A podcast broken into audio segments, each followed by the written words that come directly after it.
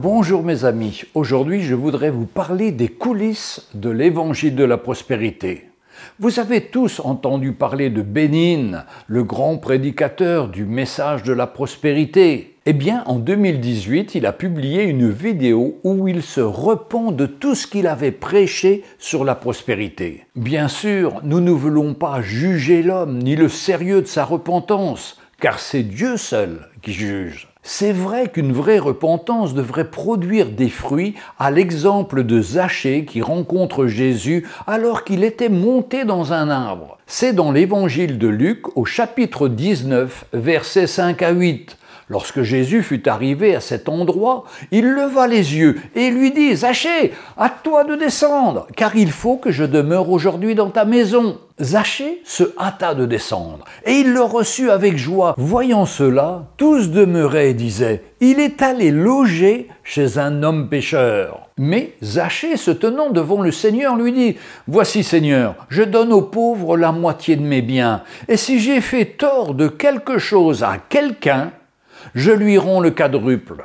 Pour Zachée, on peut voir des fruits de la repentance sans équivoque. Par contre, pour Bénin, on n'a pas encore entendu parler de ces fruits. Pour faire cette étude, j'ai d'abord été regarder les différentes réactions des pasteurs français qui, eux-mêmes, portent ce message de la prospérité. J'ai compris que ces pasteurs n'acceptaient pas la remise en cause de ce faux évangile de Bénin tout en défendant leur position avec des détails secondaires n'ayant rien à voir avec les grossières erreurs de cet évangile frauduleux.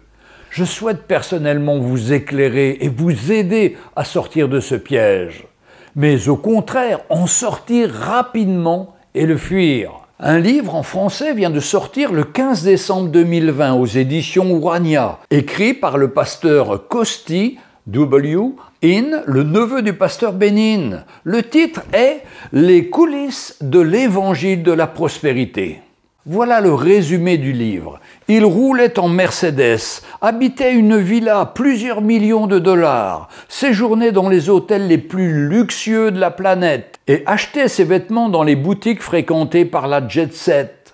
Pourtant, avec le temps, Kosti In, neveu de Bénin, a commencé à s'interroger sur la légitimité de ce train de vie sur le décalage immense qui lui apparaissait au regard des innombrables personnes démunies, de ces foules qui donnaient leur argent pour obtenir la guérison, recevoir une onction. Aujourd'hui, plusieurs années après avoir quitté cet univers, il raconte avec beaucoup d'honnêteté le long cheminement qui a été le sien pour parvenir à y voir clair et revenir au véritable évangile. Un témoignage poignant enrichissants et des plus instructifs. Je veux vous encourager à vous procurer ce livre, soit en livre dans les librairies chrétiennes comme la CLC, la Maison de la Bible, ou soit en édition numérique comme Kindle. Tout ce que je vais partager est tiré de ce livre, car tout y est déballé, des pièges et de la façon de procéder, jusqu'au moment où ce neveu termine en racontant comment il a trouvé le vrai chemin du service de Dieu. Le mot prospère est bien biblique et il se trouve dans la troisième épître de Jean au chapitre 1 verset 1. Mais l'évangile de la prospérité, c'est vraiment autre chose. C'est un faux évangile qui a pour but de faire croire aux personnes qu'elles vont être guéries à condition de donner leur plus grosse offrande. C'est une manipulation de prédicateurs n'ayant aucun scrupule à voler l'argent des chrétiens en échange d'une soi-disant guérison qui n'arrive que trop rarement. Et quand cette guérison n'arrive pas, eh bien c'est de la faute de la personne qui n'a pas assez de foi. Voici ce que raconte Costi In. Et pendant ce temps, ces prédicateurs se croient au-dessus de tous les autres chrétiens, remplis d'un orgueil sans limite, jusqu'à faire croire et confesser que la famille In était la famille la plus extraordinaire du monde chrétien. Page 45 du livre. Car le drame de cette famille est d'être organisée en une franchise qui s'appelait In, Page 35, les trois frères de Bénin se sont associés avec lui pour recevoir le même message, qui était une amplification des messages de foi et de guérison de Catherine Kuhlmann, qui vivait de 1907 à 1976, et de Oral Roberts, 1918-2009, qui sont considérés comme les pionniers du message prônant la santé et l'aisance matérielle. Le succès numérique a été rapide face aux foules qui venaient poussées par curiosité ou cherchant désespérément des réponses et aspirant à la guérison physique. C'est comme au temps de Jésus, une foule sans berger qui cherche une réponse.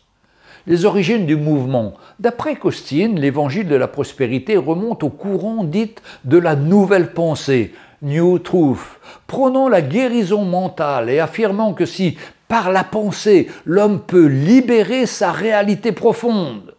Le promoteur de cette idée est un homme qui s'appelait Phineas Gamby, qui vivait de 1802 à 1866. C'était un philosophe, un magnétiseur et spirit. Il affirmait que toute maladie venait de la pensée, qu'un raisonnement juste a un effet guérisseur, Kemby pensait avoir découvert les méthodes secrètes que Jésus utilisait pour guérir, et puis encore d'autres choses les plus folles.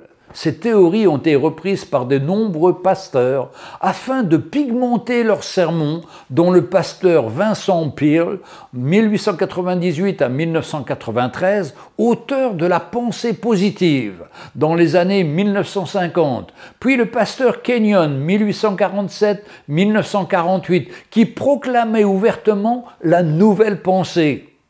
Il est le pasteur qui a le plus influencé Kenneth Hagin, 1917-2003, qui à son tour a influencé Kenneth Copeland, puis de 1982 à 2018, soit pendant 36 ans, ce message a été colporté dans tous les pays du monde, aussi bien dans toute l'Afrique, les Amériques, l'Europe et le reste du monde, par l'équipe de Bénin, faisant des dégâts monstres. Les églises qu'on appelle les méga-churches se sont remplies rapidement pour se vider plus ou moins rapidement, laissant derrière elles des milliers d'hommes et de femmes trompés, désabusés, ruinés et malades, et beaucoup sont morts. Même dans la famille Hill, Georges, le pasteur d'une des églises de Béni, a été malade du cancer et meurt d'un AVC, laissant son épouse avec cinq enfants.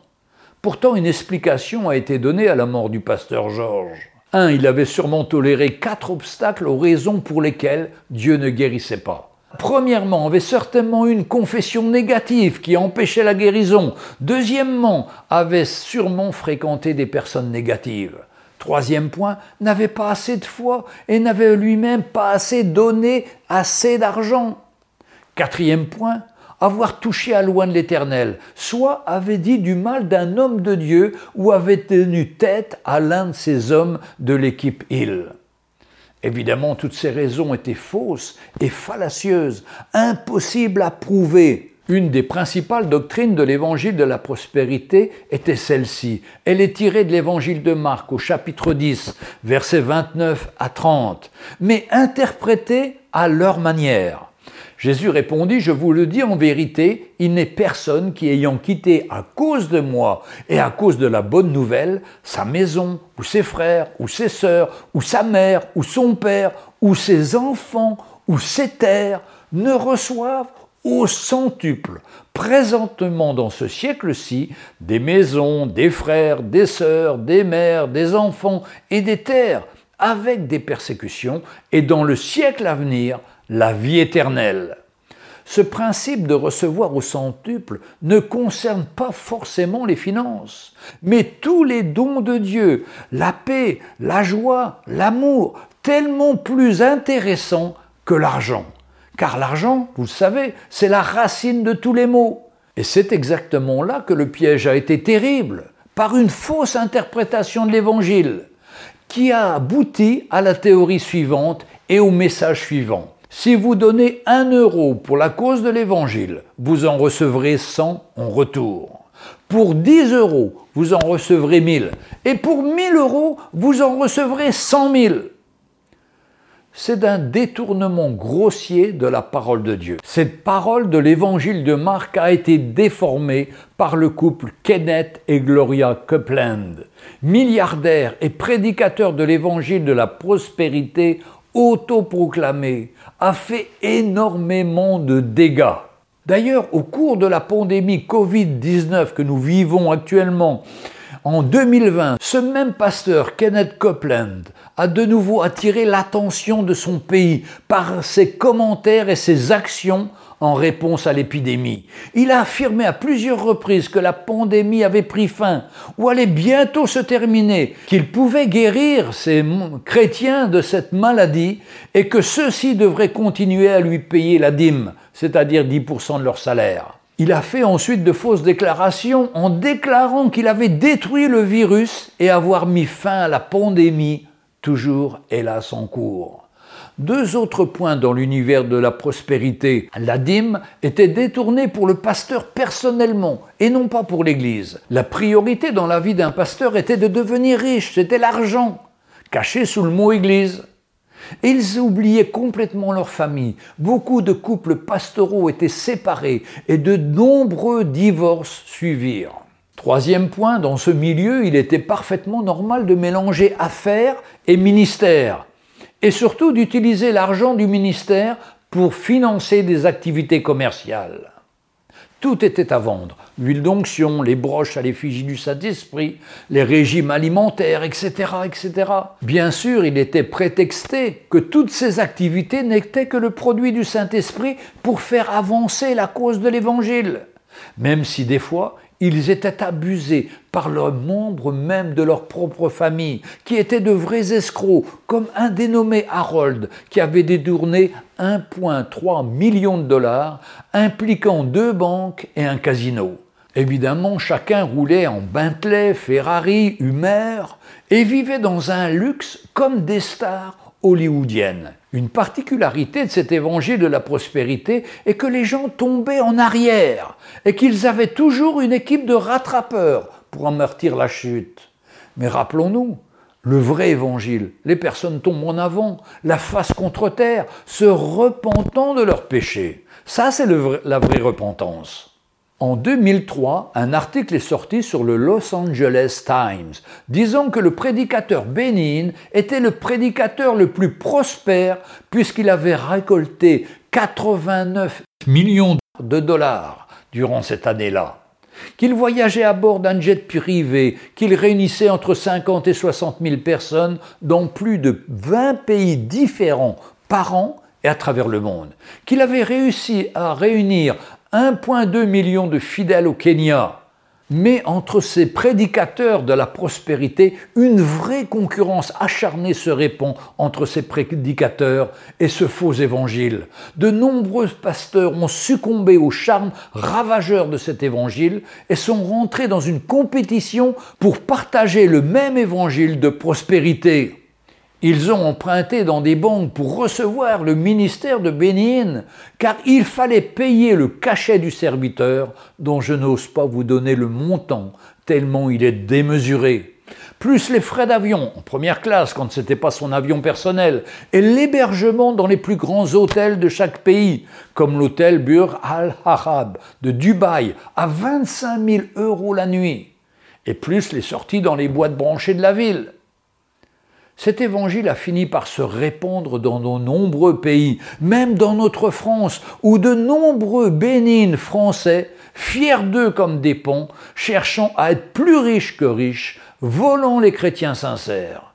Quelle honte Heureusement que d'après la parole de Dieu, le véritable évangile est plus puissant que cette vague imitation. La vérité l'emportera toujours. Mais le plus grave, ce sont les dégâts causés dans la vie de nombreuses personnes qui ont voulu sincèrement s'approcher de Dieu et qui ont été trompées par ces faux pasteurs.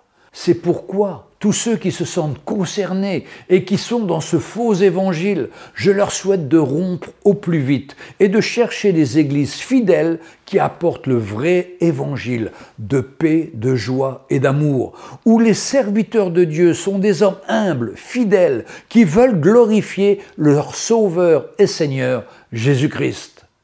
Le vrai évangile n'est pas l'évangile de la pauvreté non plus. Non, Dieu soutient son œuvre, mais il y a un équilibre à trouver l'argent qui doit rester un simple serviteur et non un Dieu comme ce mouvement de la prospérité.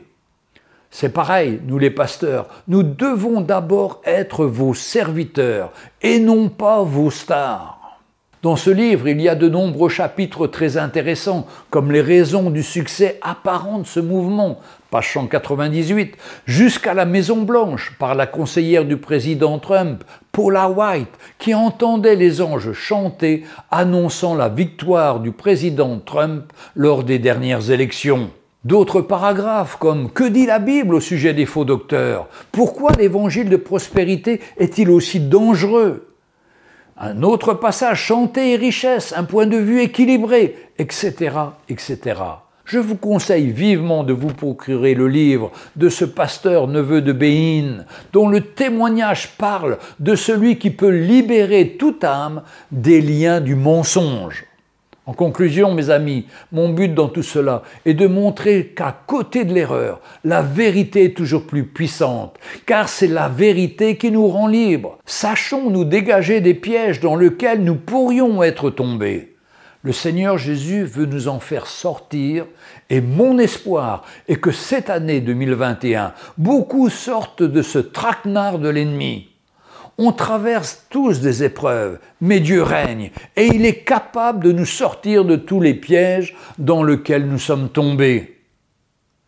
Quand une brebis se perd, nous dit l'Évangile, il laisse ses 99 brebis pour aller chercher celle qui était tombée dans un trou, puis la ramène sur ses épaules dans sa bergerie. Et cette brebis ressort plus forte et davantage reconnaissante à son maître. J'ai de l'espérance pour chacun de vous, car nous servons un Dieu lent à la colère et riche en bonté. Que le Seigneur vous relève. Fraternellement en Jésus-Christ, votre pasteur Jean-Louis Gaillard.